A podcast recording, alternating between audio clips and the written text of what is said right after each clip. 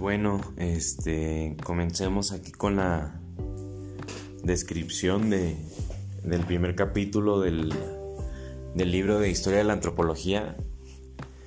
Según Hiland o Hiland y Erickson o Eriksen, este, quienes según yo son los antropólogos noruegos, igual tendría que investigar eso más a fondo, pero bueno, vamos de lleno con el capítulo. Es el capítulo 1. Y este capítulo se llama Protoantropología. Y él lo define como tal porque él dice que la constitución de la antropología como tal ya es más hacia el siglo XX. En ese sentido, creo que otros antropólogos podrían opinar diferente. Y, bueno, tenemos que valorar así la obra en general de este libro, no solo este capítulo. O sea, tiene, tiene áreas fuertes, tiene áreas débiles, tiene sesgos. Y creo que es importante reconocer eso en cada texto. Sin embargo, lo, lo considero un buen libro, en particular para la divulgación y para estudiantes en formación porque es claro y, y si te da una te pinta un panorama que al menos te sirve como un punto de partida para criticar. Ah, obviamente ni pelan a los, a los mexicanos. Este es un libro del 2013. Quizás más adelante describo la obra como tal, de qué año es, de dónde es todo, pero bueno, vamos a entrar de lleno a las raíces de la antropología. Para empezar, él dice que en Francia, en Inglaterra, en Estados Unidos y en Alemania, en esos cuatro países es donde la antropología como una ciencia de la humanidad es donde emergió. Sin embargo, sus raíces, pues en primer lugar se trazan hacia los griegos, en su época más esplendorosa en el siglo IV. Más bien olviden eso del siglo, pero pensemos en los griegos en general, porque son distintas, distintos siglos dependiendo de quiénes vamos a hablar. En este caso ellos retoman a, a Herodoto, a Aristóteles, por supuesto, a Sócrates.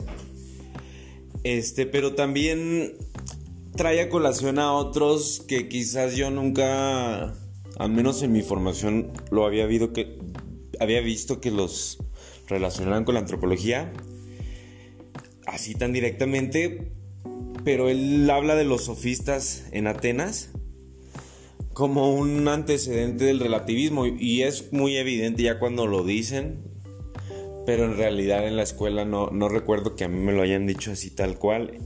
Y bueno, habla de Estrabo, ¿no? ¿Qué sucede en esto, en esta Grecia esplendorosa? Pues que hay una cultura urbana. Sí, este también igual ni siquiera ellos mismos se, detienen tanto en, en, hablar de ello, pero es esa misma cultura urbana y muchas otras cosas más como hasta la explotación de ciertas poblaciones, como los silotas, ¿verdad? Pero todo eso genera esa cultura urbana, da lugar a que estas personas este pues empiecen a reflexionar, ¿sí? Así que mientras los sofistas de Atenas eran relativistas, pues este autor dice que Sócrates pues es un universalista, lo mismo con, con Sócrates, ¿no? Y respecto a Herodoto, pues lo pone como en un péndulo entre el universalismo y el relativismo este, habla sobre sus textos, sobre las guerras persas, ¿no? Y, mientras que tiene grandes fallas, también le reconoce por momentos gran precisión y respeto por la otredad. Y más allá de los de los griegos, habla de los de los árabes. Eh, ya mucho más adelante en la historia, ¿sí? Ellos no se detienen tanto en hablar de esto, pero... Pero por ejemplo la, Edad Media como tal, por ejemplo, para entender la historia, sí sirve sin duda, pero hay muchas versiones de lo que fue la Edad Media. Y si vamos a hablar de la Edad Media, pues vamos a hablar principalmente de, Europa Central o Europa de hacia el oeste, porque, por ejemplo, las culturas árabes florecieron bastante en ese tiempo y se expandieron muchísimo.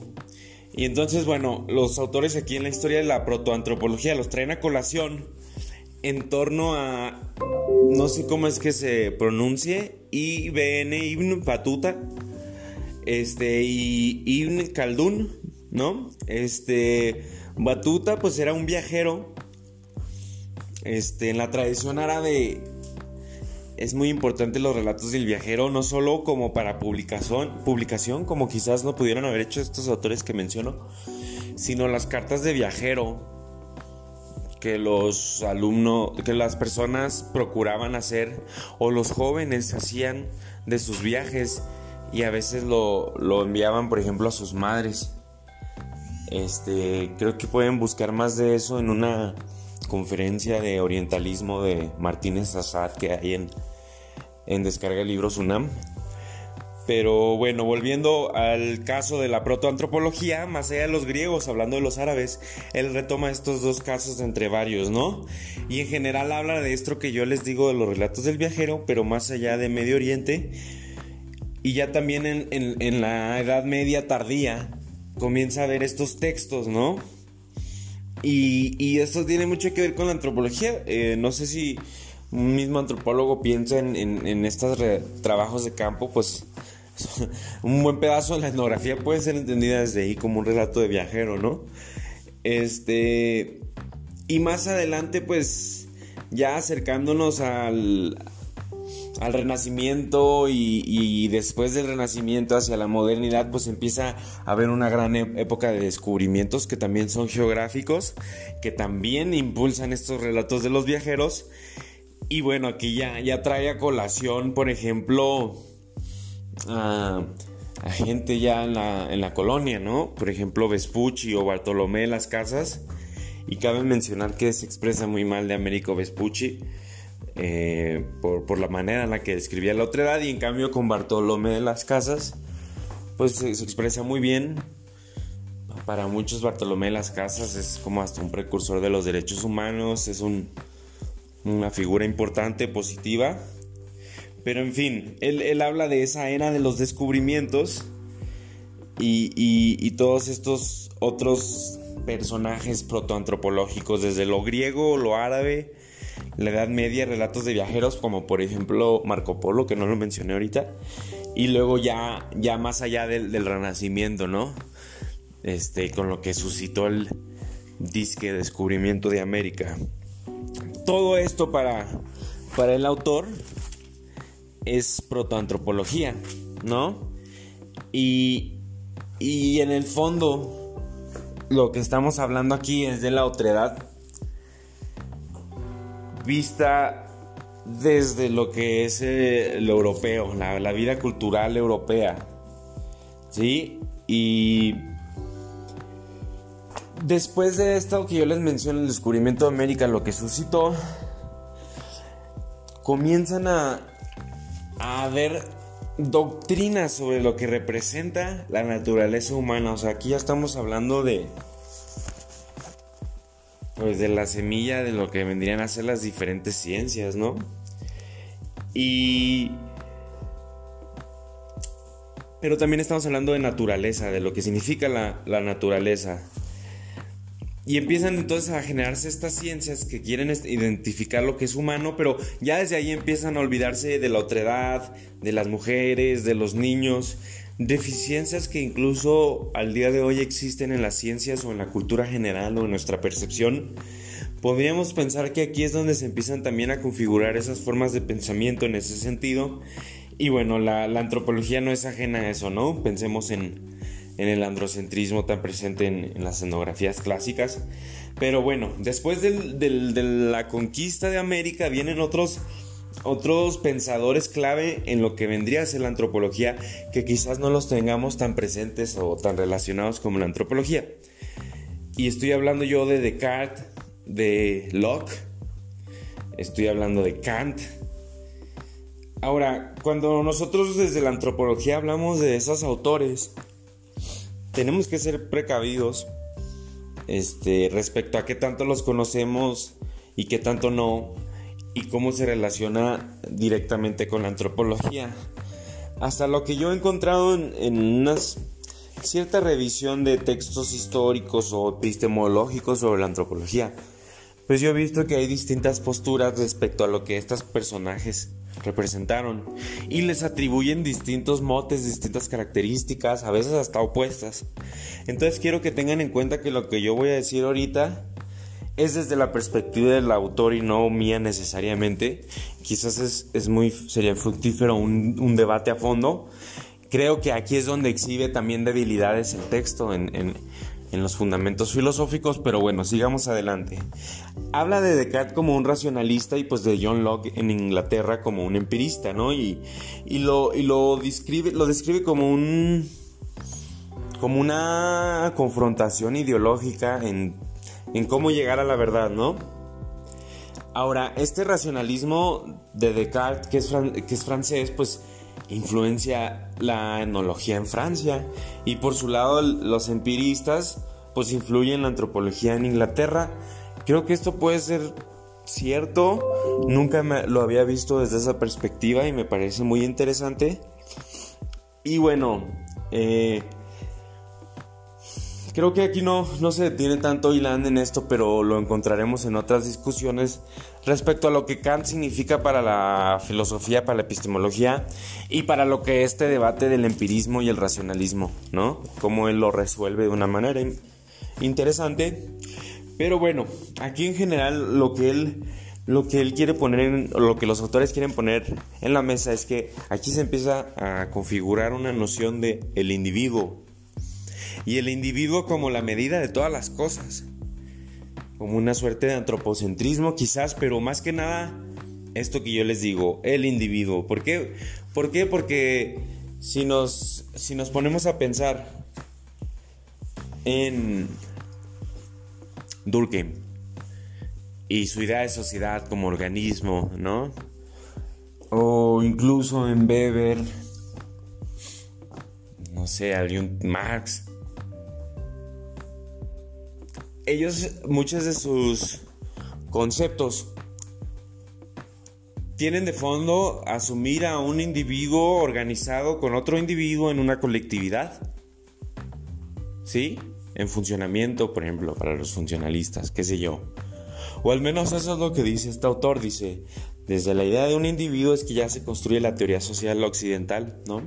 Y por eso es que alguien como John Locke o Descartes y por supuesto Kant este, cambian las reglas del juego en Occidente para la,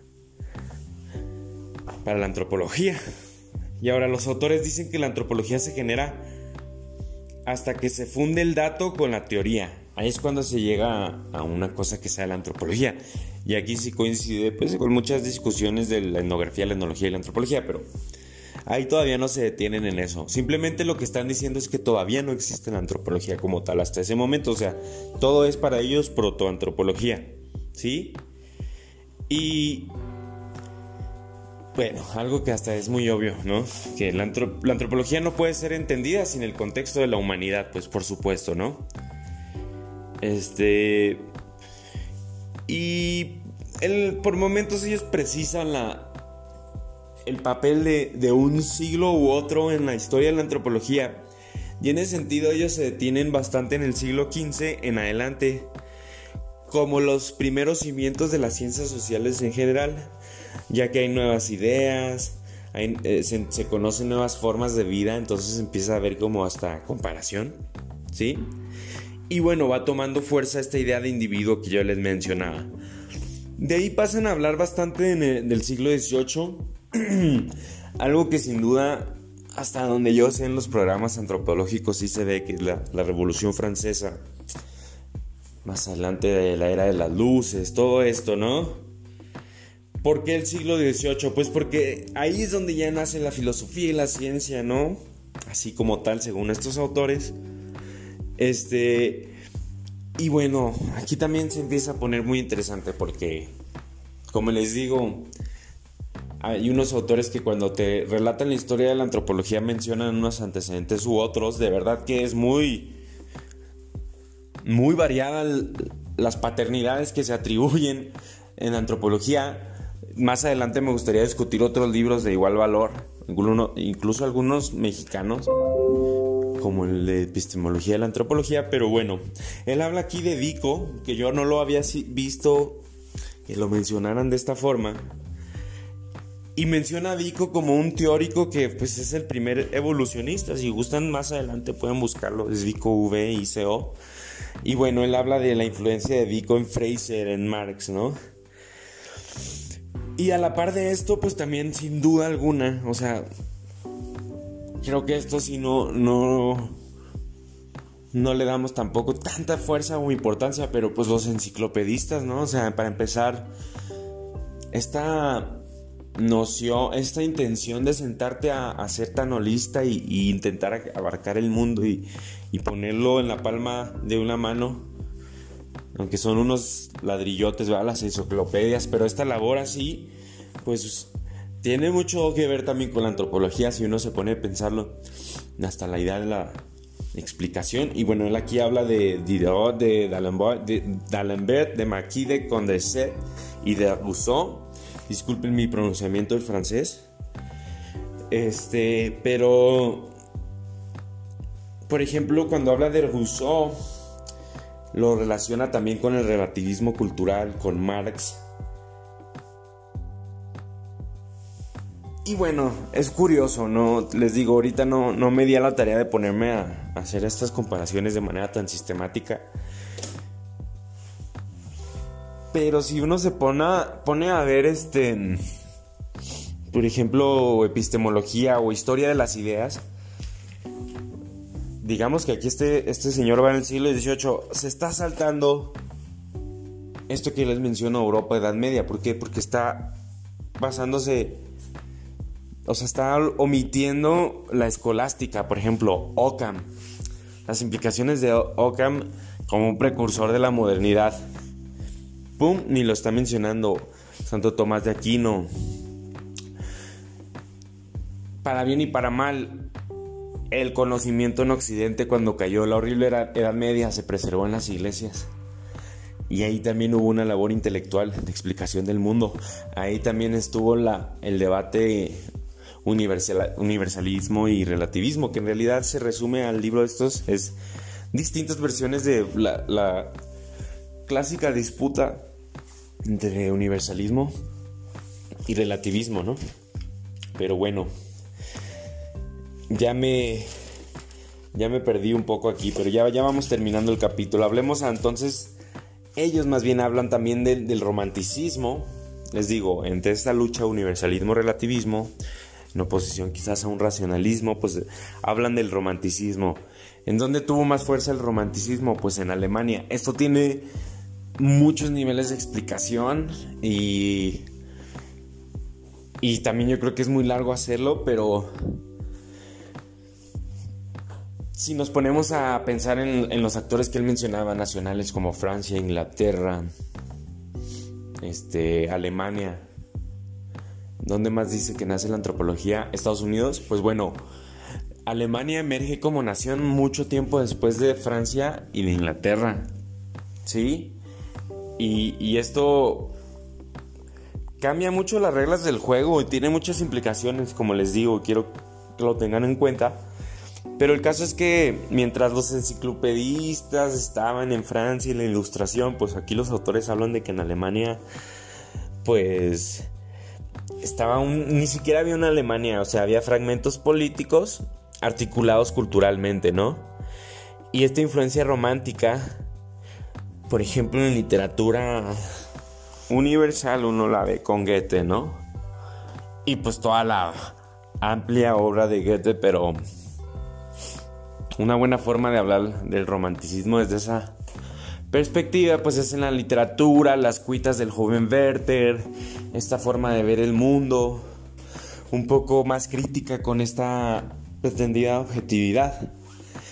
Pero aquí también creo que hay una virtud en este libro si tú me hablas de romanticismo y antropología a partir de Goethe, pues es difícil de decir, bueno, ¿cómo se vincula? Seguramente sí se vincula, pero para hablar de romanticismo y la influencia en la antropología, el autor se vale de Herder, porque él es quien sí le hereda muchísimo en la antropología, quizás más de lo que se, se le da cuenta. Este, a mí me parecería interesante haberme imaginado en los primeros años de la formación haber leído a Herder directamente, ¿no? Pero bueno, Herder es el que empieza como a hablar de cultura como tal, de relativismo cultural también, ¿sí? Y, y bueno, imagínense hablar de antropología sin cultura, al menos en México, sin la noción de cultura, pues es muy difícil, este se detiene bastante en, en, en Herder. Pero ya para ir cerrando, pues también trae a colación a Hegel y bueno, a Kant. ¿Por qué? Porque está hablando de Alemania.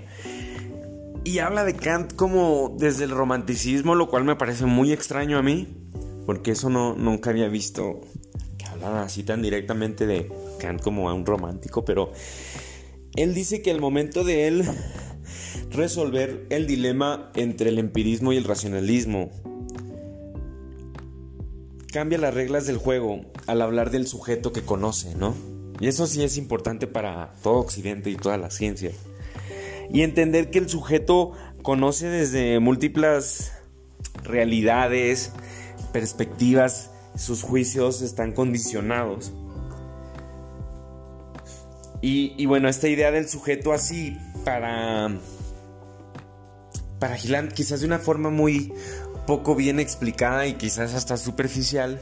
Bueno, él habla de Hegel, de Kant, de todos ellos para ir mezclando sus conceptos a esto que les digo, no solo el individuo, sino una visión sistémica y global de la humanidad. Empiezan a hablar de los sujetos que conocen, organizados en sociedades, este lo conocido, aquello que está por conocer.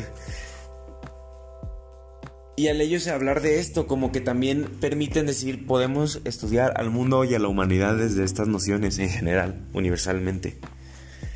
Quizás aquí es donde siento que se debilita más el libro, cuando se mete en estas cuestiones. Y bueno, finalmente cierra el capítulo ya en el siglo XIX con la lo que él habla de la generación de museos. Para él, no podemos hablar de una historia de la antropología sin hablar de museos. Y de nuevo, él dice que los primeros museos ya etnológicos, con material etnográfico, ya más vinculados a una antropología como tal, tienen sus antecedentes en estos países, ¿no? Estados Unidos, Alemania, Francia e Inglaterra, ¿sí?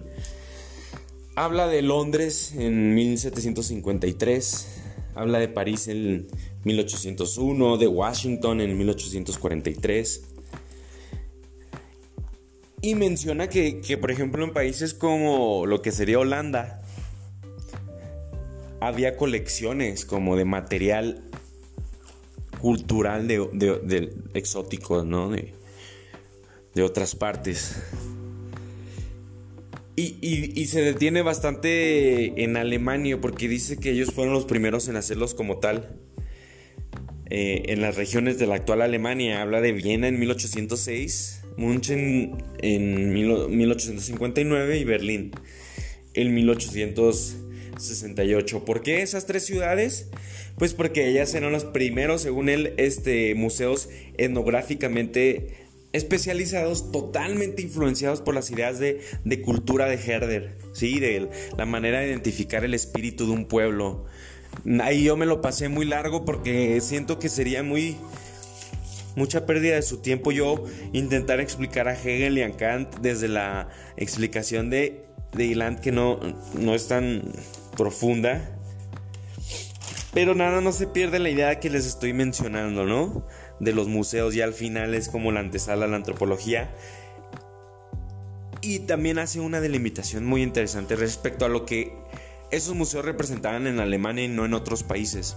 En Alemania sus museos antropológicos, etnográficos, eran para explicarse a sí mismos, eran explicando diversidad cultural interna y no tanto como en estos otros museos que les hablé de Londres, de París.